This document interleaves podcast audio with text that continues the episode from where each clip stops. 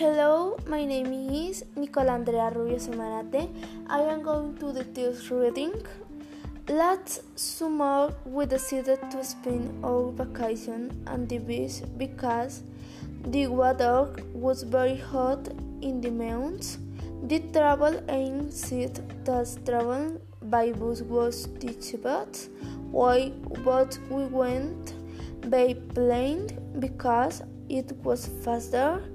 We want to have more time to spend at the beach. The weather was beautiful and we had a great time. Thanks for paying attention.